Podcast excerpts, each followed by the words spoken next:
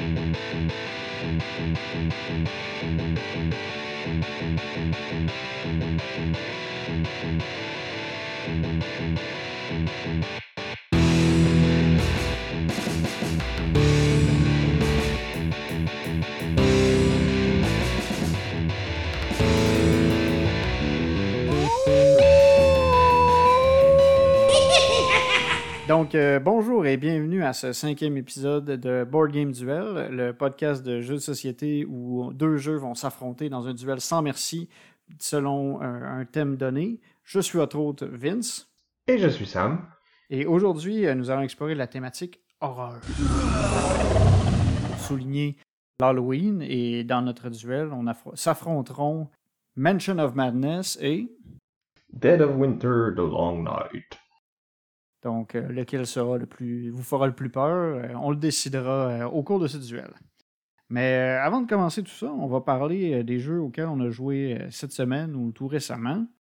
Ouais, fait à noter, euh, vu que c'est un spécial Halloween, on est allé vraiment avec le thème euh, sur tout euh, de A à Z. Donc même les jeux auxquels on a joué dernièrement, ça va être euh, avec une petite thématique euh, effrayante. Mais n'ayez pas peur, ne fermez pas votre euh, téléphone. Écoutez l'épisode, vous ferez pas de cauchemar avec ça. Peut-être. Il va falloir qu'on te coupe euh, tout de suite, Sam. Parce qu'ils vont avoir peur. C'est correct, c'est de la radio. OK. Au moins, ils te voient pas. Oui, merci d'expliquer ma blague, Vincent. C'est vraiment ça de la bonne comédie, expliquer les blagues textuellement. Bon, bon. Fait que, euh, trêve de plaisanterie. Donc, euh, je vais vous présenter euh, Mysterium. Euh, Mysterium, c'est un jeu où il y a eu un meurtre qui a été commis, quelqu'un est décédé, et une troupe de médiums vont essayer de découvrir qu'est-ce qui, dans quel endroit, avec quelle arme et qui a été assassiné. Donc, les médiums vont recevoir des messages subliminaux à travers des rêves que leur donneront le défunt. C'est important de, de mentionner, je pense que c'est un jeu asymétrique et coopératif. En fait, on est tous en équipe, mais il y a un joueur ou une joueuse qui va avoir un rôle particulier, qui va être celui d'être le fantôme, donc la victime euh, du meurtre, et qui doit envoyer des visions aux autres joueurs. Et donc, euh, la personne qui est le fantôme n'a pas le droit de parler pendant la partie. La seule façon qu'elle a de communiquer avec les autres joueurs, c'est via des cartes qui vont avoir des images un peu euh, psychédéliques ou étranges qu'elle va pouvoir distribuer aux différents médiums pour les guider à savoir quelle est leur vision. Parce qu'ils vont chaque, chaque personne, euh, chaque médium va avoir une pièce, une arme, un personnage qui lui était attitré. Puis le fantôme doit faire en sorte qu'il découvre, que chaque joueur découvre sa combinaison qui lui est propre. Ouais, c'est ça. En début de partie, on va mettre sur la table, dans le fond, euh, si on a 5, médiums, il va y avoir peut-être 8 lieux, 8 personnages, puis 8 armes. Chacun des joueurs a une combinaison de 3 qui lui est unique. Donc, si moi j'ai le salon, ben Vince peut pas l'avoir, il va avoir la cuisine ou euh, la chambre d'enfant ou whatever. À mesure que la partie avance, chaque médium doit identifier sa propre combinaison pour pouvoir progresser à la dernière phase du jeu où on va trouver vraiment quelle est la bonne combinaison. Fait que c'est un peu un jeu de déduction. On reçoit les cartes qui, ont, qui sont plus ou moins évocatrices d'un personnage ou d'une arme, puis on doit découvrir pourquoi est-ce que j'ai reçu cette carte-là. Les cartes sont vraiment belles. C'est un style qui est, comme tu as dit, psychédélique puis vraiment particulier. Si vous avez déjà joué au jeu de Dixit, c'est le même style un peu. Puis c'est ça, on doit se baser sur qu'est-ce qui est sur la carte, mais des fois ça peut être la couleur, ça peut être juste un petit élément sur la carte qui nous rappelle un petit élément euh, caché dans le coin euh, sur l'illustration de notre lieu. Ce qui est intéressant, c'est que on peut aussi s'aider en- entre joueurs qui sont pas le fantôme. Fait que quand quelqu'un, quand Vincent reçoit ses cartes, ben moi je peux les regarder, je vais dire ah mais tu vois il y a un chien sur celle-là, puis euh, fait que ton lieu ça doit être euh, la cour arrière parce que tu vois il y a une niche qui est là, puis là le chien, la niche, c'est peut-être ça que ça veut dire. Puis là le fantôme lui entend toutes ces discussions là, puis il faut qu'il y ait une bonne poker face parce que des fois il a le goût de se taper d'en face parce qu'on est carrément à côté de la traque. Ou au contraire, il y a tout le monde est à côté de la traque, mais il y a un joueur qui a la bonne idée, puis là, tu veux tellement crier Oui, c'est ça, écoutez-le Mais tu peux pas parler. Puis là, tu as quelqu'un qui propose quelque chose qui est complètement dans le champ, puis tu retournes à la déception. C'est ça. Puis là, euh, à chaque round, dans le fond, chaque personne va avoir un, euh, un essai de deviner euh, quelle carte qui lui est attitrée. Et les autres joueurs ont le droit de voter s'ils sont d'accord ou pas avec ce, ce choix-là pour gagner des petits bonus qui vont servir euh, en fin de partie. Fait que ça. Fait qu'on progresse euh, dans la devinette euh, jusqu'au point où tout le monde va avoir trouvé sa combinaison de d'armes, victimes et lieu du crime. Et là, c'est la ronde finale, dans le fond, qui va vraiment déterminer si c'est la victoire ou la défaite pour l'équipe. C'est de déterminer c'est quelle. De, chacune des combinaisons, en fait, des médiums est potentiellement la combinaison le, qui représente en fait le crime vraiment. C'est ça. Plus on fait bien pendant la partie, plus on a d'indices à la fin, donc ça va être plus facile de deviner ce que le fantôme veut dire. Puis c'est pour gagner, il faut que la majorité des joueurs votent pour la bonne combinaison que le fantôme a choisie. C'est un jeu qui est vraiment le fun à jouer des, deux côtés, autant euh, quand on devine que quand on essaie de, donner les indices aux gens. Euh, c'est un peu plus complexe à prendre en main si on est le fantôme, donc souvent. Euh, c'est pas la première partie qu'on fait le fantôme. C'est ça, tu vas amener. C'est le genre de jeu qui est super accessible que tu peux jouer en famille avec mon oncle, ma tante, ça va bien marcher, mais ça va être toi qui vas être le fantôme, au moins pour les deux, trois premières parties.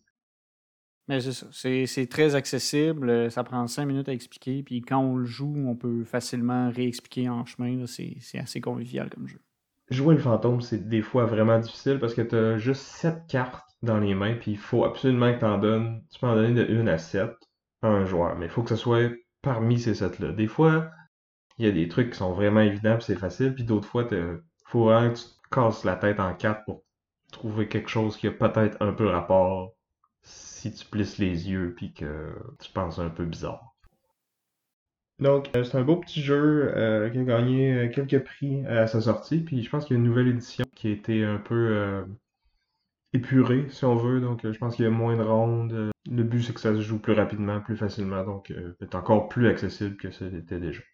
Donc, c'était Mysterium, des auteurs, vous pardonnerez ma prononciation, mais Alexander Nevsky et Oleg Svidenko et des éditions Libellude. Donc, si on parle de meurtre et d'assassinat, est-ce que tu aurais quelque chose d'autre à nous proposer, Sam? Ben, justement, on a joué euh, ce soir à L'Auberge sanglante de Nicolas Robert et des éditions Pearl Games. L'Auberge sanglante, c'est un jeu qui est basé en fait sur euh, une histoire vraie, donc euh, d'une petite auberge en France. D'ailleurs, on salue nos auditeurs français. Salut Martin et Anne. L'auberge sanglante, c'est ça, c'est une auberge où il y a eu des meurtres. Et c'est ça, dans le fond, les joueurs vont incarner des, des employés de l'auberge qui vont tuer les voyageurs pour les dépouiller de leur argent. Euh, mais il y a une petite twist, c'est qu'en fait, on, est des, meurtriers puis des voleurs, mais on a quand même un certain code d'honneur, donc il faut, euh, faut enterrer les, les cadavres de nos victimes avant de les dépouiller de leur argent. Et faire tout ça sans se faire capturer par les forces de l'ordre qui vont nous faire payer cher le fait qu'on a des cadavres pas enterrés. C'est ça. Donc, le, la mécanique principale du jeu, c'est la gestion de main. Donc, on a une petite main de cartes. Euh, à chaque ronde, on va avoir deux tours, euh, deux actions. Et on peut euh, corrompre des clients ou, on peut les tuer pendant qu'ils sont dans dans l'auberge. On peut aussi construire des dépendances autour de l'auberge qui va nous permettre de cacher d'autres cadavres, puis qui va aussi nous débloquer certaines habilités en cours de route. C'est ça. chaque carte, en fait, ça peut être soit utilisé comme personnage ou construit comme dépendance. Euh, puis la twist, c'est qu'il y a comme plusieurs couleurs de cartes. Il y en a cinq. Euh, il, y en a une qui, c'est les nobles qui n'ont pas de pouvoir particulier. Euh, mais chacun des autres classes, dans le fond, va nous aider à faire une action. Ça va nous coûter moins cher. En fait, on n'aura pas à payer ces cartes-là quand on fait l'action qui correspond à la couleur de la carte. Donc, par exemple, les forces de l'ordre sont bons pour tuer des gens. Ça me semble logique. Bah oui, ils ont des fusils. C'est ça. Puis il y a des bricoleurs qui vont être euh, utiles pour construire des dépendances. On a des. Des banquiers, je dirais. Ouais, des journaliers. En tout cas, il y a une couleur que, que ça sert à corrompre. Ouais, peut-être avec l'argent, ça a du sens. Ouais, puis le symbole en plus, c'est une petite liasse de, de billets. C'est ça. Puis finalement, on a aussi les religieux qui euh, aident à enterrer les cadavres. Fait que ça fait qu'on doit gérer justement, est-ce que c'est le bon moment de construire, est-ce que c'est le bon moment d'assassiner, est-ce que je suis mieux de prendre ce personnage-là pour le mettre dans ma main et non le tuer? Il y a aussi une gestion euh, des chambres, parce que si on a des. Chaque joueur a une chambre qui lui est attitrée au début du jeu. Et euh, s'il y a des voyageurs qui restent en vie dans notre chambre, ben on ramasse de l'argent avec ces, ces, voyageurs-là. Fait qu'il faut un peu jongler entre tout ça puis déterminer c'est quoi la meilleure stratégie pour avancer le plus d'argent à la fin de la partie. C'est. Puis on est aussi limité dans le nombre d'argent qu'on peut gagner. Parce que dans le fond, on peut pas avoir plus, qu'un certain nombre d'argent cash sur nous. Donc parfois, il faut perdre notre tour pour changer cet argent cash-là en chèque. Mais il faut pas trop en changer parce que chacune des cartes qui nous restent dans nos mains, c'est des employés qui travaillent pour nous. Donc il faut les payer à la fin du tour parce que sinon, ils, se barrent. Ça a l'air qu'il faut payer nos sous-fifs. Et euh, à la fin de la partie, le, le joueur le plus riche sera déclaré le vainqueur de l'auberge sanglante. Finalement, un autre jeu qu'on a essayé ensemble il n'y a pas si longtemps, c'est le jeu euh, London Dread de Asier Johansson et des éditions Grey Fox Game. C'est un jeu coopératif de programmation. Il y a aussi un petit élément de gestion de main. Dans le fond, euh, pour une petite mise en contexte, le jeu se passe à Londres surprise. À l'époque euh, victorienne, dans le fond, il y a euh, le jeu euh, nous offre différents scénarios qui sont tous reliés, mais on peut les on peut les rejouer ou on peut en jouer un sans avoir joué les autres. Là. Il y a une espèce de d'histoire en continu, mais qui est plus comme une trame de fond que qu'une histoire en profondeur. C'est- C'est c'est quand même secondaire au final au, au jeu ou est-ce que vraiment tu vas plus regarder qu'est-ce qui est sur le, le- le plateau que ce qui se dit dans l'application? Ouais. Mais l'histoire est quand même bien faite, là. Puis justement, il y a une application qui vient avec le jeu qui, qui va euh, nous, nous lire les, les petits moments narratifs. Tu sais, il va y avoir des effets sonores puis tout ça. C'est, vraiment une belle production. Donc c'est ça, on est à Londres.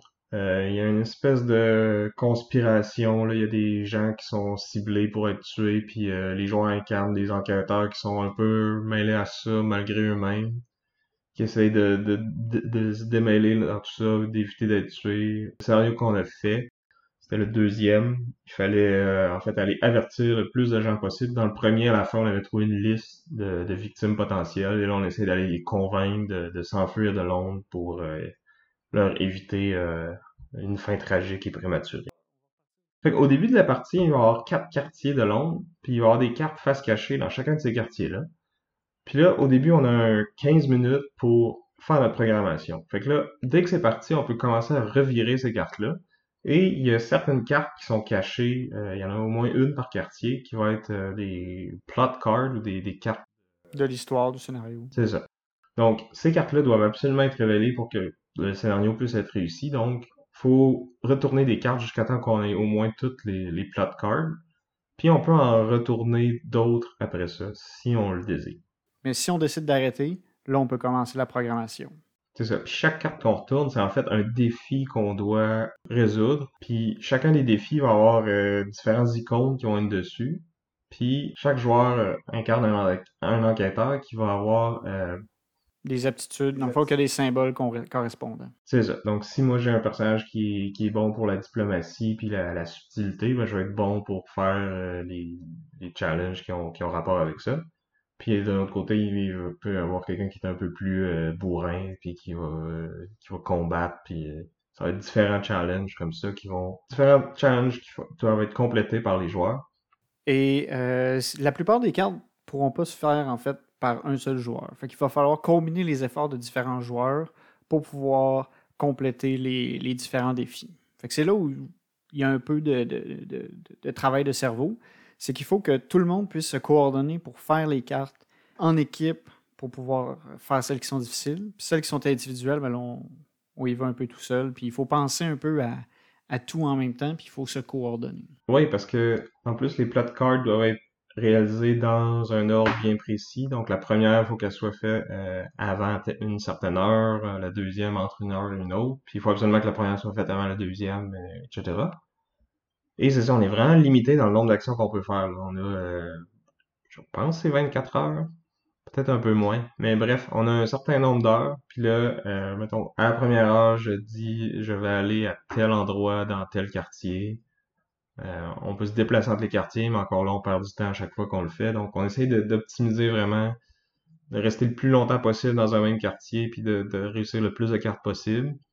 Comme Vincent disait, il y a des, c'est très rare les cartes qu'on peut compléter à nous tout seuls. Euh, faut soit se coordonner avec les autres, ou on a un paquet de cartes commun qu'on peut aller piger dedans et qui va nous rajouter des symboles. Mais c'est au hasard, dans le fond. On pige une de ces cartes-là.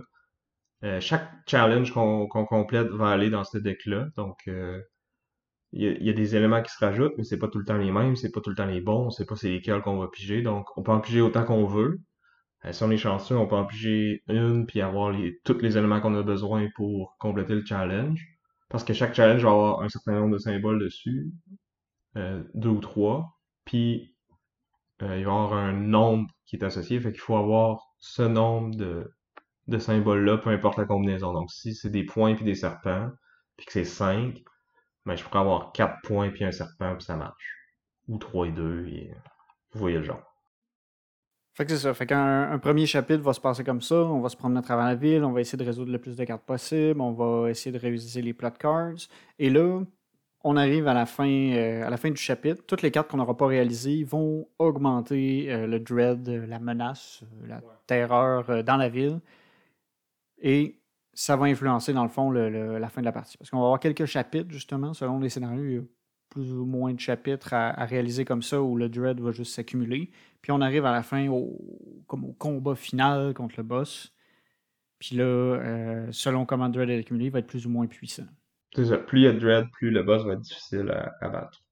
Donc c'est c'est un peu le point faible du jeu, je trouve, le, combat final contre le boss, parce que jusque-là, on a un jeu qui est quand même assez euh, déterministique. On voit toutes les cartes sont où euh, après qu'on les ait revirées.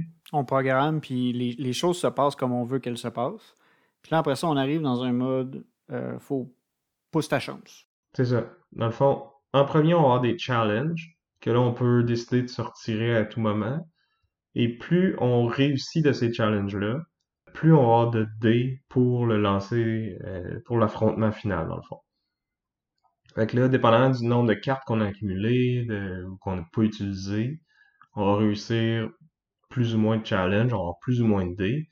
Puis le combat final, c'est juste prendre toutes les dés qu'on a, puis les lancer. Puis là, c'est un lancer, that's it. T'espères avoir battu le nombre de points de vie du, du méchant. Qui dépend du nombre de dread que tu avais. Fait que si tu as vraiment bien géré, ça va être un lancer assez facile-ish. Pas tout le temps. Mais c'est ça, c'est un peu comme anticlimatique comme ouais. Ouais, vraiment. Moi aussi, c'est ça, j'avais trouvé un peu que ça. Il y a plein d'actions, tu as un peu d'adrénaline parce que tu as une limite de temps tout le temps, puis tu, penses à ton affaire, tu réfléchis, puis là, à la fin, c'est bon, je roule XD, puis euh, je croise les doigts, puis ça finit là. Malgré tout, je pense que le jeu est quand même bien. Je veux dire, la production est excellente, les cartes sont belles, le matériel est, superbe, l'application qui vient avec le jeu est super bien faite. La thématique est cool, c'est un peu euh, style Cthulhu, mais sans Cthulhu, là, mais... Tu je veux dire, c'est des trucs un peu mystérieux, des conspirations, des, des trucs un peu... Euh, horreur, mais pas trop. Ouais, mais c'est plus comme histoire de, de, de, tueur que de. Mais. Ben, en fait, on sait pas. Parce que ceux qui, qui font les meurtres, c'est des espèces de cultistes qu'on sait pas trop. Euh. Ouais. C'est vrai que toi, t'as pas joué le premier scénario, mais le premier scénario, c'était plus là, plus ça. C'est vrai, il y a un culte un peu euh, obscur. On essaie de dépêtrer qui, qui est impliqué là-dedans, puis tout ça. Donc, je sais pas. C'est peut-être que les scénarios après ça devient de plus en plus euh, fantastique, mais. C'est ça. ça serait à voir. Donc c'était euh, London Dread de Asia Johansson et de Grey Fox Games. Bon, ben tant qu'à avoir parlé un petit peu euh, d'horreur Lovecraftienne, je pense qu'on va pouvoir commencer à parler de notre duel. Pour un jeu à thématique horreur, de mon côté, j'ai choisi le jeu Mansion of Badness deuxième édition. Et toi, Sam, tu as choisi? Dead of Winter The Long Night ou euh, Dead of Winter La Nuit la plus longue en version française. De mon côté, je pense que c'est les Manoirs de l'épouvante euh, en version française. J'ai juste la version anglaise, fait que je suis pas certain de la traduction. C'est important de noter que c'est la deuxième édition. Les auditeurs de longue date vont peut-être probablement connaître ce jeu-là déjà parce qu'il est apparu dans ton top 5 euh, dans l'épisode 1. J'aime beaucoup ce jeu. Euh, il a été designé par euh, Nikki Valence et il est publié par euh, Fantasy Flight Games. Donc, Mansion of Madness est un jeu coopératif de 1 à 5 joueurs qui se passe dans l'univers de Lovecraft. Vous allez faire une enquête, vous êtes tout le monde est un enquêteur, on va essayer de découvrir quelle intrigue se cache derrière des événements un peu horrifiques qui ont lieu dans un lieu dit. Et on doit justement combattre euh, les forces euh, des dieux très anciens et survivre sans devenir fou. Donc, c'est un jeu aussi qui, a, beaucoup d'extensions. Euh, en fait, il y a cinq extensions que j'allais dire qui sont trouvables et abordables. Donc, c'est un mélange d'exploration de donjons, de résolution d'énigmes. Limite, si vous êtes motivé, ça peut être un jeu de rôle, mais. Il y a des. Il y a des similitudes, mais il n'y aura pas on sent pas qu'on est notre personnage. Non, c'est vrai. Euh, le jeu est aussi dirigé par une, euh, par une application. Dans le fond, euh, c'est la, principale différence entre l'édition 1 et l'édition 2 du jeu, c'est que dans l'édition 1, on avait une espèce de maître du jeu qui s'occupait de gérer le scénario. Là, tout est géré à l'aide d'une application. Comment le jeu se passe? On, on, lance un scénario, on choisit des personnages qui ont différentes capacités et en plus vont avoir une habilité spéciale. Chaque personnage va aussi avoir un niveau de vie, un niveau de santé mentale qui lui permet de rester à l'horreur. On lance le jeu, on a une petite introduction narrative qui nous explique un peu la, situation, euh, pourquoi est-ce que nos investigateurs se, ramassent là où ils se ramassent. Rappelle-moi, est-ce que l'application va nous lire ça ou c'est les joueurs qui... C'est, oui, en fait, on a une partie justement qui est la mise en situation est vraiment racontée par un narrateur dans l'application. Une fois qu'on est rendu dans la partie, Là, par contre, il n'y a plus de, narration. Les joueurs vont pouvoir prendre la tablette, l'ordinateur ou peu importe, et devront lire par la suite. Donc, c'est ça. On commence un scénario, on ne sait pas nécessairement qu'est-ce qu'il faut faire. Il va falloir le découvrir à mesure qu'on avance justement dans l'histoire. Donc, on va explorer, on va révéler des tuiles qui sont en fait des, lieux, euh, des, on va explorer des bâtiments, des environnements extérieurs pour résoudre euh, l'investigation. Ben déjà, moi, je, trouve que c'est euh, l'application, oui, c'est bien parce que ça permet qu'il n'y ait pas un joueur qui est comme un peu comme contre tout le monde puis qui a pas tant de fun. Que son fun, c'est plus de s'assurer que. Que tout fonctionne qu'un fois, ouais. Moi, j'aime j'aime le fait que justement tout le monde joue pour vrai. C'est ça. Mais en même temps, je trouve qu'ils ont pris un peu de liberté avec ça, puis que c'est souvent, tu sais, les combats, on sait pas trop comment que ça fonctionne. Tu sais, ben, non, on sait comment ça fonctionne, mais je veux dire, ce que je veux dire, c'est que si je décide d'attaquer le monstre, tu mon personnage, il a six stats différentes, je pense. Euh, avant de l'attaquer, je sais pas c'est laquelle que je vais utiliser. Euh, d'une fois à l'autre, ça sera pas tout le temps la même. Que je réussisse ou pas mon attaque, ça sera pas tout le temps le même euh, threshold qu'il faut que j'atteigne avec ces habilités-là. des fois, je vais faire un certain nombre de dommages. Des fois, ça va être le nombre de succès que j'ai. Des fois, c'est le nombre de succès que j'ai plus mon arme. D'autres fois, non. Il y a des, il y a des objets qui sont des spells des sorts. Fait que quand je lance un sort, euh, ça se peut que ça marche, ça se peut que ça marche pas. Euh, j'ai des chances que, ça me repète d'en face. Moi, c'est un aspect qui me dérange un peu, là, que je peux pas calculer si c'est une bonne idée ou pas d'attaquer le monstre. C'est vrai qu'il y a un gros aspect aléatoire, justement, quand on va attaquer des monstres. C'est sûr que le, jeu non plus n'est pas axé euh, sur les combats, c'est beaucoup plus axé sur l'investigation, trouver qu'est-ce qu'il faut faire pour gagner, puis après ça, le faire. Au niveau des combats, je ne suis pas tout à fait d'accord avec toi qu'on ne sait pas c'est quoi les stats qui sont importantes. Parce qu'il y a différents types d'armes. Selon si ça va être des armes de mêlée ou des armes à distance, il y a souvent deux stats qui sont importantes pour les différents types d'armes. Fait que tu sais, quand tu veux faire des sorts, tu sais qu'il va falloir que tu aies du lore ou du will. Mais c'est ça, c'est un ou l'autre. Fait que je peux être bon dans un puis pas dans l'autre, puis là, la moitié du temps, je vais être correct, puis l'autre moitié, non. Mais souvent, les personnages vont avoir vraiment un focus. Ben, en fait, il y a comme trois types de personnages dans le jeu. Tu as les personnages qui vont être focusés très euh, physiques. Ils vont être euh, euh, forts, ils vont être agiles. Puis on va avoir les personnages qui vont être plus social, mental. Puis on a les personnages qui vont être très équilibrés. Fait qu'on a ces trois types de personnages-là, puis quand tu vas attraper des objets, il faut que tu aies en tête qu'il faut toujours que tu maximises un peu les forces de tout le monde. Tu vas essayer de maximiser justement l'utilisation des, bonnes stats de chacun des personnages. Les personnages ne sont pas équilibrés. Ça, c'est vrai. Il y a des. Pour avoir joué quand même pas mal, il y a des personnages, puis il y a des combinaisons de personnages qui sont vraiment meilleurs que d'autres. Puis en fonction des scénarios aussi, euh, ça varie. Il faut un peu euh, t'apprends un peu, c'est ça. C'est pas un jeu non plus que, qui est fait pour sortir une fois. C'est un jeu que tu dois rejouer plusieurs fois. Tu peux même rejouer facilement plusieurs fois le même scénario parce que le, le scénario ne sera pas exactement pareil d'une fois à l'autre. Puis en fait, j'ai été vraiment surpris. J'ai joué le premier scénario deux fois tout seul. Les choses se sont passées de façon assez similaire d'une fois à l'autre. Et à un moment donné, j'ai décidé de montrer le jeu à, un de nos amis. Et là, euh, là la fin s'est pas passée de la même façon. Euh, on a décidé de prendre plus notre temps à explorer au lieu d'aller directement vers l'objectif. Puis là, on a eu une fin qui était totalement inattendue et ça a changé la condition de victoire. J'ai été complètement pris par surprise alors que c'était la troisième fois que je faisais le même scénario. Fait qu'il y, a cet élément-là de rejouabilité. Justement, le positionnement des tuiles ne sera pas pareil d'une partie à l'autre. Le positionnement sera pas pareil, mais au final, tu veux quand même explorer jusqu'à temps que tu trouves qu'est-ce que tu as besoin pour te rendre. C'est comme le scénario qu'on a joué, mettons, il fallait aider un scientifique à, faire son expérience pour euh, fermer euh, une faille cosmique là, ou quelque chose comme ça. Là. Au début, on trouve le laboratoire du, de la dite scientifique. Elle nous dit j'ai besoin de quatre euh, patentes pour ma recette. Pouvez-vous me les apporter? Puis là, après ça, ça vient juste de on fouille un peu partout jusqu'à temps qu'on ait ces quatre affaires-là. Euh, dans le fond, quand on ouvre des nouvelles salles, il va y avoir des, euh, des points d'intérêt, si on veut. On va avoir une petite description brève de qu'est-ce qui pourrait peut-être être là. Puis après ça, il faut aller dépenser une action pour interagir avec cette chose-là. Puis si on est chanceux, c'est ce qu'on voulait. Puis sinon, ben, on a un peu perdu notre tour. Pas tout à fait. Il y a certains bonus qui peuvent être obtenus en explorant les choses qu'on pourrait déjà juger comme étant pas essentiel pour compter le scénario. On peut ramasser des, indices qui vont nous permettre d'améliorer nos jets de dés.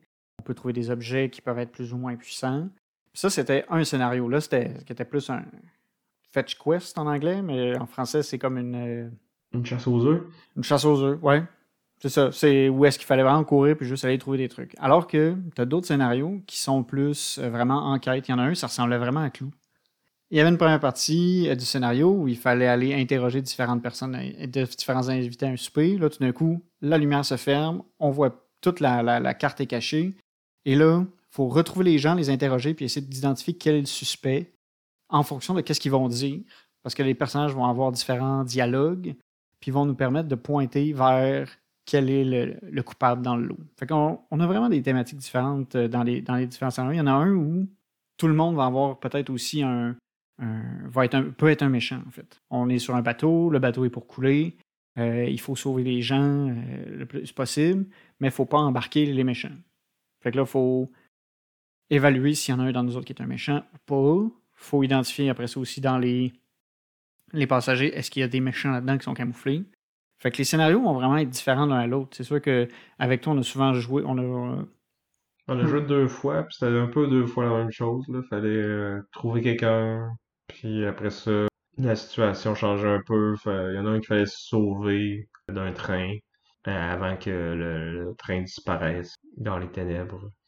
Puis l'autre, c'est ça, on avait notre scientifique qui, faisait sa recette, puis il fallait y amener euh, ses notes qu'elle avait oubliées dans sa classe, puis euh, ses ingrédients.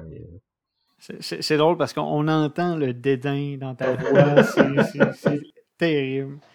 Ben, je pense que le jeu a des, a des bons côtés. Là mais je trouve que c'est un peu trop long pour la profondeur de décision que j'ai à prendre à mon tour. Je pense que, tu sais, on, euh, a joué une fois à 3, une fois à 5. Puis, tu sais, les deux fois, j'aurais pu, tu sais, on discutait ensemble de comme, OK, qu'est-ce qu'on fait ce tour-ci? On peut, comme, décider qui joue en premier, optimiser tout ça.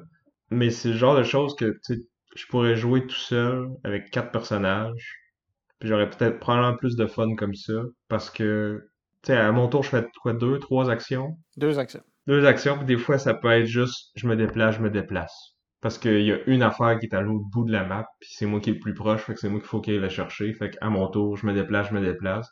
Puis après ça, il faut que j'attende 25 minutes que les autres joueurs prennent leur tour avant que ce soit encore à moi. Bon, là, ça dépend du type de joueur avec lequel tu, tu joues. C'est sûr que si on a la paralysie de l'analyse, euh, c'est un peu plus compliqué. Mais... je pense que le jeu se prête pas tant que ça à, ça, justement, parce que, comme on disait, c'est ça, au début, on discute qu'est-ce qui, qui, qui fait quoi ce tour-ci, puis dans quel ordre qu'on le fait, mais, tu sais, c'est pas, c'est pas long, là, de décider ça, là.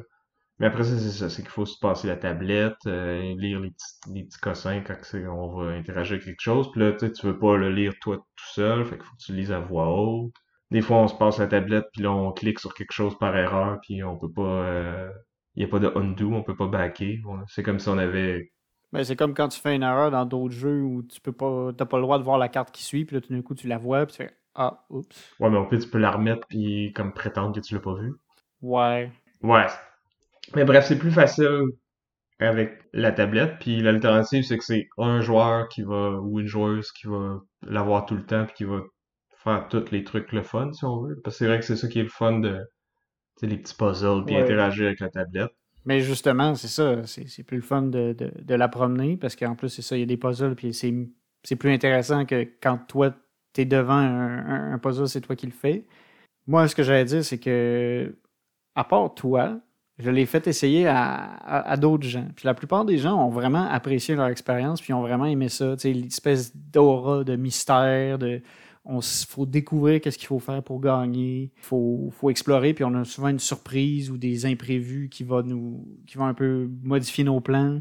Ouais. Ben, c'est le genre de truc que je trouve cool dans un jeu vidéo, mettons. Mais que dans un board game, tu sais, j'aime ça, tu calculer mon tour, savoir, tu si je fais tel... Tu sais, il peut y avoir du hasard, pis tout ça, puis des, des trucs que je sais pas si ça va marcher ou pas, mais au moins, tu sais, j'ai une petite idée de c'est quoi mes chances. Ben, Il y a moyen d'avoir une idée des chances que tu vas avoir, justement. en- Ben non, parce que c'est ça, quand j'attaque, je sais pas euh, Ben, quel stade je vais utiliser, ben, je sais pas combien de dommages je vais faire. Comme je te dis, il y a moyen de savoir que, vu que ce bonhomme-là, il a plus de force, plus d'agilité, on lui donne une arme qui va être de mêlée, il va avoir plus de chances d'avoir des succès, puis t'améliores tes chances de justement réussir. Puis après, il y a moyen après ça de dire, bon ben, ben, lui, on va toutes lui donner les spells, lui, on va lui donner les armes à distance, puis on joue en fonction de ces forces-là. C'est juste que faut jouer avec le- le- le- les stats du personnage, faut pas juste avancer euh, les yeux fer- les yeux les yeux avec des œillères. Non, non, mais mon point, c'est que même pour faire des affaires, tu sais, des fois, ça nécessite un, test de stats. Des fois, c'est évident, tu il y a un trou, faut saute par-dessus, ça va être de l'agilité. Mais des fois, ça peut avoir l'air d'être quelque chose, mais finalement, ça me demande autre chose. Puis là, je suis comme mal pris parce que mon personnage il est pas bon dans ces stats-là, finalement. Puis là, je rate mon coup, puis finalement, je suis paralysé, fait que je perds mon prochain tour. Un autre truc que je trouve euh, bien de ce jeu-là, c'est aussi comment il va intégrer les extensions. C'est que les extensions, c'est pas non, c'est pas juste des scénarios supplémentaires, c'est des mécaniques supplémentaires. Ils vont rajouter euh, des sorts, des objets, euh, des casse-têtes et aussi des conditions.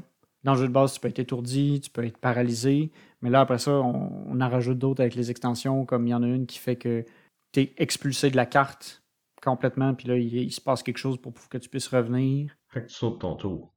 Ou t'as une chance de sauter. En fait, t'as un, t'as un, un Souvent, test à faire, puis si tu le rates, si tu le rates, tu sautes ton tour. Mais souvent, ça va, ça va se faire aussi à la fin de ton tour.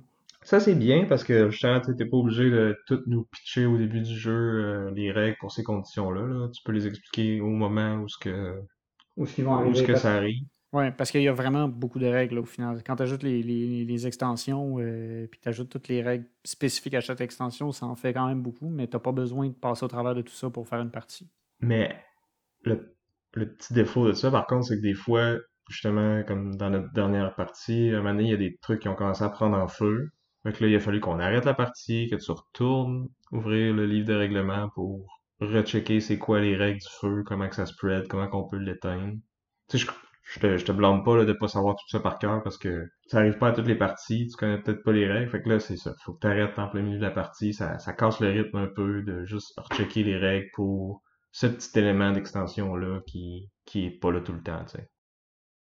Mais comme tu dis, c'est un jeu que, qui est le fun si tu le répètes souvent, puis là, force que tu y joues, ces règles-là, tu finis par les apprendre. Oui, puis c'est, c'est l'ambiance aussi qui est intéressante. Tu as comme tout le temps une petite musique de fond met dans ton mood un peu plus euh, horreur. Faut que tu embarques un peu aussi. là. Ouais, mais tu sais, comme on a parlé de London Dread tantôt, il y a aussi ça, il y a une petite trame sonore pendant que tu fais ta planification, tout ça. Je pense qu'il en propose une pour euh, pendant la résolution aussi. Mais ça prend pas toute la place, puis tu sais, le jeu, il se joue rapidement, ça nous a pris quoi, une heure? Ouais, c'est, vrai que Mansion of Madness, ça peut être long. Il y a des scénarios qui sont quand même très longs. Euh, ça a pris plusieurs heures à passer au travers. C'est pas un jeu que tu joues. Euh, tu décides pas ça sur un coup de tête, genre, ah, euh, on a fini de jouer euh, une première partie à soir, oh, je lance dans Mention of Madness. non, c'est genre, c'est un gros jeu que tu prévois, tu vas jouer à ça aujourd'hui, puis ça va être ça. Ouais, tu dédies un peu ta, ta, soirée à ça. Puis c'est ça, nous on a joué deux fois ensemble, puis ça a été deux fois des scénarios courts, puis tu sais, je trouvais déjà que la partie était un peu trop longue à mon goût à moi. Donc, tu sais, je serais pas intéressé à faire un scénario plus long, même si peut-être qu'il rajoute des éléments plus intéressants puis des décisions plus plus complexes que juste euh, où est-ce qu'on va puis euh, dans quel ordre, tu sais. Fait que je pense que, en tout cas, pour moi, le jeu aurait intérêt à être raccourci un peu. Il y a moyen de jouer vite en court-circuitant l'aspect narratif, parce que l'aspect narratif ajoute un peu à l'atmosphère horreur, mais il y a moyen de jouer le jeu juste en regardant euh, il me faut tant de succès, blablabla, il me faut ça. Ouais, mais là, si tu fais ça, il y a d'autres jeux qui, qui, ont ce genre de mécanique-là puis qui le font mieux. Si tu veux jouer à Mansion of Madness, c'est justement pour l'ambiance puis le, tout le flafa autour. Là. Mais c'est ça, tu sais, je considère que le jeu, il a, ses qualités et tout ça, c'est peut-être juste pas un jeu pour moi. Tu sais, je suis pas un gros fan de coop en général. Surtout ceux que un joueur peut comme euh, trouver à lui tout seul le, chemin optimal que toute l'équipe devrait prendre, mettons. Ouais, mais l'idée du jeu coop, c'est aussi l'interaction avec les autres joueurs. Ouais, mais c'est ça, mais je trouve qu'il n'y en a pas là-dedans. Ben, tu décides en groupe, euh, OK, euh, on pourrait aller là, on pourrait aller là. Ah, toi, tu pourrais prendre cet objet-là, puis là, on se Ouais, mais c'est ça, mais c'est comme tellement évident, puis comme. C'est sûr que c'est le gros bourrin qui va prendre l'épée, puis que c'est celui qui est intelligent qui va prendre le, spell. Tu sais, c'est pas il n'y a pas euh, beaucoup de réflexion à avoir, je trouve. En tout cas, pas assez pour cinq personnes. C'est juste pas un jeu pour moi, on va le dire comme ça. Mais tu sais, ça me dérangerait pas d'y rejouer. Je vais jamais comme le, demander. Mais tu sais, si, mettons, tu me dis, ah, à soir, j'ai le coup qu'on joue à Mansion of Madness, ben, il y a des chances que je vienne parce que ben, ma, copine, elle l'aime beaucoup, elle aussi. Fait ça me dérange pas d'y rejouer.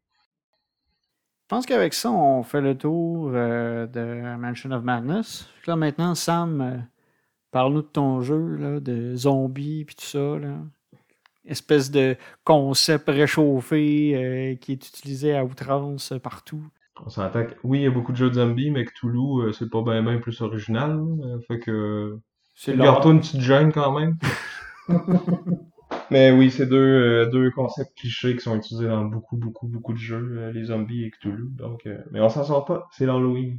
Donc, Dead of Winter, The Long Night, euh, c'est la version à laquelle on a joué. Dans le fond, il y a comme deux jeux. Euh, Dead of Winter, A Crossroad Game, qui est sorti en premier, puis euh, The Long Night, qui est sorti euh, un ou deux ans plus tard, qui est un, un standalone expansion, qui appelle. Donc, c'est possible de combiner les deux jeux ensemble, mais on peut acheter seulement The Long Night, puis jouer avec ce set-là. Ça m'a surpris, en fait, parce qu'en plus, pour un un standalone expansion, je trouve qu'il y a vraiment beaucoup de contenu quand même. Oui, il y a autant de matériel. En fait, il y a plus de matériel que dans le jeu de base. Chacun des deux va avoir euh, le même nombre de personnages, puis euh, le même nombre de, crossroad cards. on reviendra à ça plus tard. Puis en plus, il y a des modules de plus. Euh, donc, si vous avez juste un à acheter, achetez le Long Night. La, la, question se pose même pas. Euh, fait que là-dedans, on, incarne. Euh, chaque joueur est un, groupe de survivants qui, qui partagent une même colonie. Là. On se le cachera pas, là, c'est très inspiré de, de, Walking Dead. Il y, a, une vibe euh, Left 4 Dead aussi avec certains zombies. Fait que c'est ça, il y a beaucoup de, de, références à la pop culture. Les zombies, c'est, on, se, on se cachera pas, c'est, c'est cliché. Puis le jeu a un ton un peu à la Zombieland film. Donc, il se prend pas tant que ça au sérieux. Ben, oui puis non, parce que les Crossroad Events vont être vraiment sérieux, mais euh, le jeu a un, humour vraiment particulier sur, dans le fond, les noms qu'ils vont donner aux cartes. Ou... On va y revenir un peu plus tard. On a une colonie de survivants dans un apocalypse de zombies. Euh, c'est l'hiver, il fait froid. Le jeu va nous proposer différents scénarios. Il y en a des courts, des moyens, des longs. Et donc ça, ça va être un objectif principal que euh, la colonie collectivement doit accomplir. Fait qu'à la base, c'est un jeu coop, mais pas non plus totalement. C'est ce qu'ils appelle compétitif. Fait que c'est à la fois coop et compétitif parce que oui, il y a un objectif commun qui doit absolument être atteint pour qu'on puisse remporter la partie, mais chaque joueur va avoir aussi un objectif personnel. Dans le fond, à la fin d'un round, si l'objectif commun est accompli, la partie va se terminer. Puis si je réussis mon objectif personnel, je gagne la partie.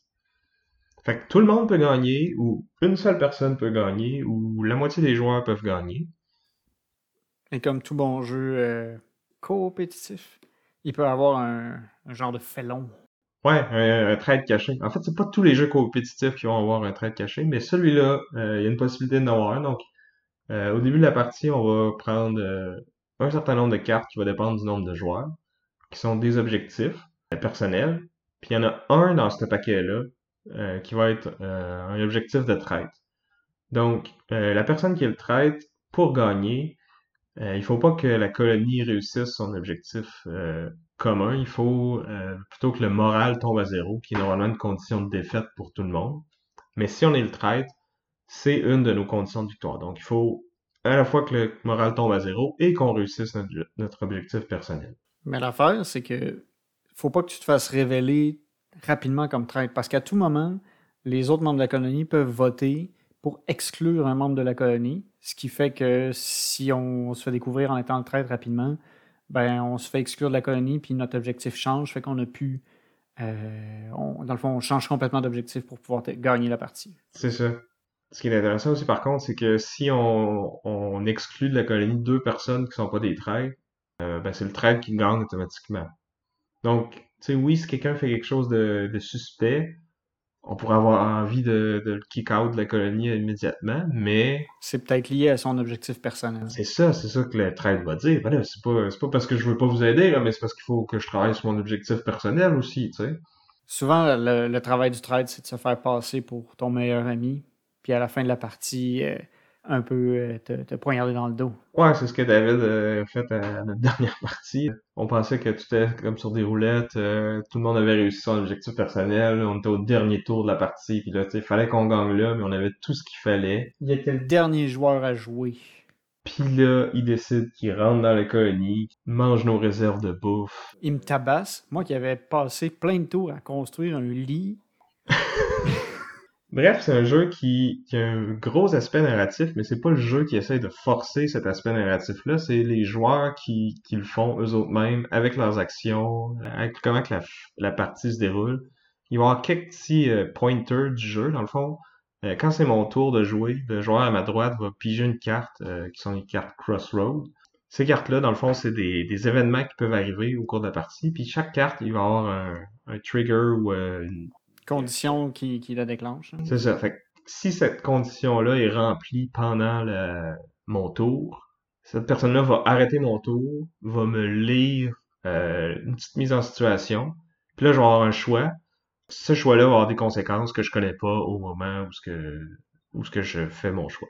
Puis tu sais, les éléments déclencheurs, ça peut être euh, tel personnage est en jeu et, et, à tel lieu. Parce que dans le fond, on a le plateau, c'est il va y avoir la colonie, mais il va y avoir différents lieux comme euh, l'école, euh, l'hôpital, etc., euh, etc. Donc, si tel personnage s'en va à tel lieu, ou si quelqu'un se gratte la tête pendant le, tour de la personne, ou si deux deux joueurs partagent le même espace, le même espace, on arrête, on prend une petite pause, on lit la carte, on fait un choix. Des fois, tous les joueurs vont être impliqués dans ce choix-là. Des fois, c'est seulement le, le joueur en train de jouer son tour. Fait que ça, ça vient un peu euh, pimenter euh, la partie.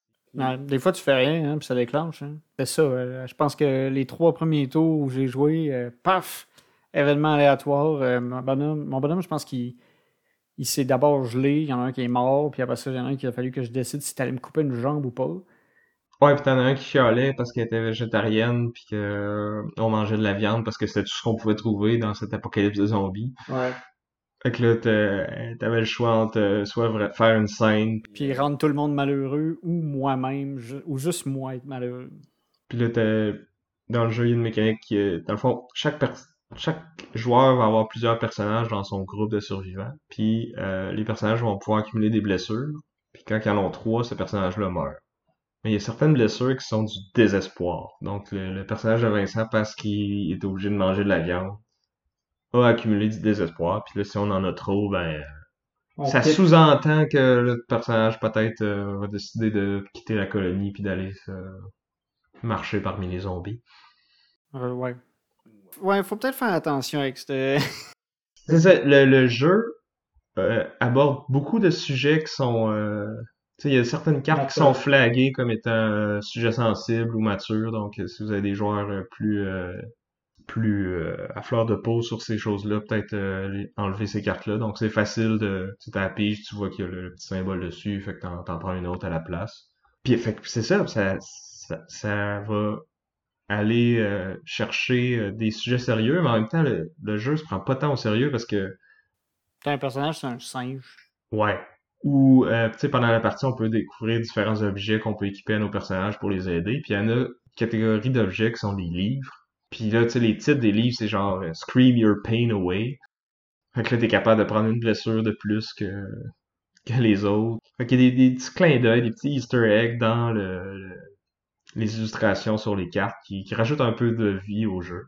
Euh, le cast de personnages est vraiment divers. Là. On a de, de toutes les nationalités, on a de, de, des... Ça représente bien la communauté LGBTQ+, des aveugles, des, handicapés dans le jeu de base. Euh, mais il y a aussi, comme, comme tu dis, un singe. Dans le fond, le singe, il vient de la compagnie Raxon, qu'on soupçonne qui est la, compagnie qui a créé les, zombies qui sont responsables de, l'apocalypse. Petite vibe Resident Evil, encore une autre référence. C'est ça, il y, a, plein de petits clins d'œil comme ça.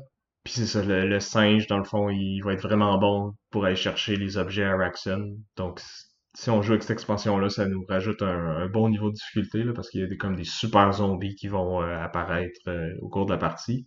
Mais on peut aussi aller fouiller euh, l'usine de Raxon, donc puis trouver des espèces d'armes science-fiction, des, des, fusils laser ou des, des lance-bombes. Qui est une zone, c'est ça, à haut risque. En fait, qu'on y aille ou pas, il va y avoir des super zombies qui vont apparaître. Fait qu'on est aussi bien d'y aller pour se donner une chance de, il y, a, aussi la mécanique des crises. Fait que, à chaque tour, euh, tout le monde va avoir un peu à gérer une situation puis à donner un peu du sien pour régler un problème que si on règle pas, il va avoir un malus pour euh, l'ensemble du groupe. C'est ça. Mais au moins, on sait d'avance ça va être quoi la conséquence. Fait qu'on peut collectivement décider, ouais, ça vaut peut-être pas la peine d'investir ces ressources-là là-dedans. Celle-là, on va le laisser aller. Ou à l'inverse, oh, ça, c'est, ça, serait vrai. Si on réussit pas, euh, on perd la partie parce que notre morale va tomber à zéro collectivement, on va jouer les cartes face cachée pour contribuer à la crise. Puis à la fin du tour, on va mélanger les, cartes qui ont été jouées. Puis on va les révéler une par une. Puis ces cartes-là doivent être d'un certain type. Si la crise, par, euh, par exemple, c'est euh, il manque de médicaments à la colonie, ben il faut donner des cartes euh, avec le symbole médicament. Puis chaque carte qui est pas un médicament va annuler une des cartes médicaments qui a été jouée. Donc. Mais c'est là où le trade peut aussi jouer son jeu. Exact. Il va, il va dire qu'il a contribué à la crise ou qu'elle a contribué à la crise. Puis là, finalement, euh, ben oui, elle a contribué, mais ouf. Mais ça, c'est tout donné euh, caché. Exact. Fait que c'est ça, on sait pas trop c'est qui le traite. Sauf que chaque carte, dans le fond, ça va être écrit dessus. ouais. ça va être écrit dessus de, où est-ce qu'elle vient. Parce qu'au début de la partie, on a des starter items. Mais pendant la partie, on peut aller visiter les différents lieux. Là, donc. Et à chaque lieu, les objets qu'on ramasse là, ça va être écrit dessus d'où est-ce qu'ils viennent. Donc, si je suis le traître et que je suis à l'école, ben, si je veux contribuer à la crise avec des, des cartes de l'école, ben, faudrait que je m'assure qu'il y ait au moins un autre joueur qui est venu à l'école aussi, parce que sinon, ça va être facile de savoir que c'est, c'est qui qui a mis cette carte-là dans le paquet, tu sais. Hein, Vincent? Ouais. Moi, j'avais mis de louche. Pas dans la dernière partie, mais je me rappelle de la première fois que tu avais joué. Tu avais mis une carte du poste de police, puis il y avait juste toi qui avais été au poste de police. Ouais, fait que t'as été exclu de la colonie pour même longtemps après. ouais, ça arrive, ça. C'est bien parce que quand on se fait exclure de la colonie, euh, ben notre partie n'est pas finie. On va continuer à jouer. Euh, la seule chose que ça fait, c'est qu'on peut pas retourner à la colonie. Puis on va recevoir un nouvel objectif personnel qui est spécifique aux exclus. Donc on, ça change un peu euh, où est-ce qu'on voulait aller, qu'est-ce qu'on doit faire. Mais on peut quand même continuer à interagir avec les autres joueurs. On peut décider de tanker leur game parce qu'on est fâché qu'ils nous aient exclus ou euh, présenter l'autre joue et décider de les aider pareil. Euh. Ben, ça dépend aussi de ton objectif euh, personnel dans ce temps-là. Ça va influencer la suite. C'est ça. Tu peux toujours aussi leur taper dessus parce qu'il y a aussi moyen d'attaquer les autres joueurs si jamais tu le veux vraiment. C'est ça, ou si t'es le trade puis que t'as besoin d'aller leur voler un objet ou que ça fait partie des objectifs personnels. Fait qu'il y a des règles pour toutes ces affaires-là. Un truc qui est frustrant, et je l'ai vécu euh, au début de la, la- la dernière partie qu'on a jouée, c'est que tu peux perdre un personnage gratuitement juste en, dépla- juste en déplacement. Puis Ouais. tu peux rien faire pour le bloquer. Puis, Ben, wow, c'est- c'est pas vrai. Tu peux utiliser de l'essence pour te déplacer sans danger. mais ça, faut que tu l'ailles avant. Mais au début du jeu, t'as pas nécessairement d'essence. Pas nécessairement. Moi, j'avais pas d'essence. J'ai décidé de déplacer mon bonhomme. En plus, j'étais content de ce bonhomme-là. là. J'étais bon en combat, j'étais prêt. Puis en plus, je, pouvais tuer des zombies dans d'autres euh, dans d'autres lieux à distance. J'étais super content de ce bonhomme-là. Je le déplace. J'ai juste mes objets de départ, j'ai pas d'essence. Il meurt. Parce que j'ai roulé un D12 qui disait ton bonhomme meurt. Ouais, t'as une chance sur puis- 12 puis là- que ça arrive. sûr, parce que là, il a tué juste une personne. Parce que quand tu roules ce dé-là, puis que tu meurs, tu as une chance après ça de tuer toutes les autres personnes qui sont à la position où tu t'en allais. Fait que ça peut. La, la partie peut finir d'un. Ben, mais en même temps, c'est thématique, tu sais. Ce dé-là, il représente euh, les dangers des déplacements puis des combats contre les zombies, puis t'as la fameuse dent là, que t'as pognée cette fois-là, qui est... T'as une chance sur 12 de l'avoir, mais quand tu l'as, c'est que c'est ça. Dans le fond, t'as été mordu par un zombie, tu t'en es pas rendu compte au début, puis là, quand tu retournes avec les autres, ben, t'as une chance de te transformer toi-même en zombie puis d'attaquer les autres. Ouais. Fait que moi, j'ai commencé la partie avec un bonhomme parce que mon deuxième était mort instantanément. Mais au final, t'as eu une bonne partie pareille. là. Je veux dire, t'avais quand même réussi ton objectif personnel à la fin. Euh, Ouais. On était en voie de réussir l'objectif commun. Si ça n'avait pas été euh, poignard dans le dos de David, mais on a eu une, on a eu une belle expérience. pareil. Moi, j'aime bien ça. Moi, j'aime ton jeu, toi, t'aimes pas mon jeu. Ça arrive, ça. C'est ça. Fait que tu vois, vous savez qui, qui a le meilleur jeu. Clairement, il y en a un que les deux on aime. Ouais, mais Mansion of Madness qui est comme un peu plus accessible, puis on, on est moins fâché à Mais en même temps, il peut y avoir un trade dans Mansion of Madness aussi. Ouais, les chances qu'il y ait un trade, par contre, sont vraiment. Il y a un scénario dans lequel les chances sont plus élevées, mais de façon générale, il y a quand même peu de chances qu'il y en ait un. Puis au final, dans les scénarios euh, plus euh, normaux, on va dire, c'est juste si quelqu'un devient fou, il peut peut-être devenir un trade. Ben, si vous aimez vraiment pas les trades, il y a moyen de jouer à Dead of Winter en full co-op. Chaque carte euh, objectif commun a un côté euh, hardcore, si on veut. Fait que là, on peut utiliser ce côté-là, puis pas mettre d'objectif de trade. Ça peut être pour vous. Pour moi, je trouve que le, le fait d'avoir un trade puis de se poser des questions tout le temps sur pourquoi que la personne fait telle affaire, c'est-tu son objectif personnel, c'est-tu parce que c'est le trade, je trouve que c'est ça qui est le, le gros fun du jeu. Ça rajoute euh, un niveau de tension supplémentaire, puis ça fait que tu regardes un peu plus comment les autres joueurs vont jouer. Tu regardes pas juste ton affaire à toi. Puis ça empêche de. Tu vas pas dire aux autres quoi faire. Parce que sinon ça brise un peu le jeu, là. Parce que si tu dis au traite euh, quoi faire, ben tu sais, il- après ça, s'il le fait pas, c'est vraiment louche, tu sais. Ça, ça- ça restreint les, les, les alpha players, là, ou les, les- Ceux qui dirigent tout le jeu pour les autres. là. C'est ça. Donc, on, on fait pas ça avec ce jeu-là parce que sinon, ça, justement, ça, ça brise un peu le jeu. Donc, ça règle ce problème-là qu'on peut avoir parfois avec d'autres jeux coop, comme par exemple Mansion of Madness. Il y a moyen aussi de pas faire ça. Ouais. Tout, le monde va, tout le monde va avoir son opinion différente. Ouais, non, c'est pour vrai le, le, le quarterbacking puis le alpha player, je pense que c'est plus un problème de joueur qu'un problème de jeu, si on veut. hein. Ouais, non, définitivement. Puis- mais je sais moi que j'ai parfois ce défaut-là pour les, pour les jeux coop. C'est une des raisons pourquoi je Ah, pas juste les coop, hein? Ah ben je vais pas te dire quoi faire dans un jeu compétitif. Je vais peut-être essayer de t'influencer à attaquer quelqu'un d'autre plutôt que m'attaquer moi, mais ça c'est de la négociation, c'est pas pareil. Non. Donc c'est ça, moi je trouve que Dead of Winter, même s'il y a aussi un thème un peu cliché, je trouve qu'il l'amène d'une façon un peu plus euh, fraîche, un peu plus originale. Même si, tu sais, oui, il y a plein de clins d'œil, il y a plein de références à des trucs qu'on connaît, il y a quand même son spin à lui. Il y a, beaucoup de diversité dans, les personnages puis dans les, situations. euh, c'est un jeu qui est à la fois très sérieux et très drôle. C'est un jeu qui a, euh, comme je disais, qui amène un- une narration puis une histoire, mais qui c'est pas le jeu qui l'amène, c'est vraiment les joueurs qui la créent. Donc, euh, on a tout le temps des bonnes histoires à raconter à la fin d'une partie. De mon côté, pour respecter la thématique Halloween, je trouve que Mansion of Madness est parfait. Il y a des humains qui affrontent euh, des entités cosmiques, euh, des dieux qui nous dépassent, puis qui changent toute notre perception de la réalité. et où justement on, on est les petits humains qui essayent de, travailler ensemble pour pouvoir résoudre l'investigation sans devenir fou ou mourir. C'est un jeu que je vois bien justement avec des gens mettre une ambiance un peu tamisée, un peu à la meurtre et mystère. C'est vrai. Mais je pense qu'on peut faire la même chose avec Dead of Winter, puis que ça fit très bien aussi. Donc euh, maintenant, je pense que ça tombe entre les mains des auditeurs. Oui, écrivez-nous, boardgameduel at gmail.com. Donc, euh, pour un jeu à thématique horreur, euh, dites-nous ce que vous préférez entre euh, Mansion of Madness et Dead of Winter The Long Night.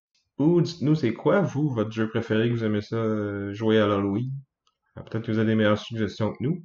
Suivez notre page Facebook, compte Instagram, des photos des jeux euh, duquel on a parlé aujourd'hui, entre autres euh, Dead of Winter, Mansion of Madness, London Dread. Un gros merci à Simon et au groupe euh, Chrysalis pour notre chanson thème. Et sur ce, c'était Sam. Et Vince. À la prochaine! À plus!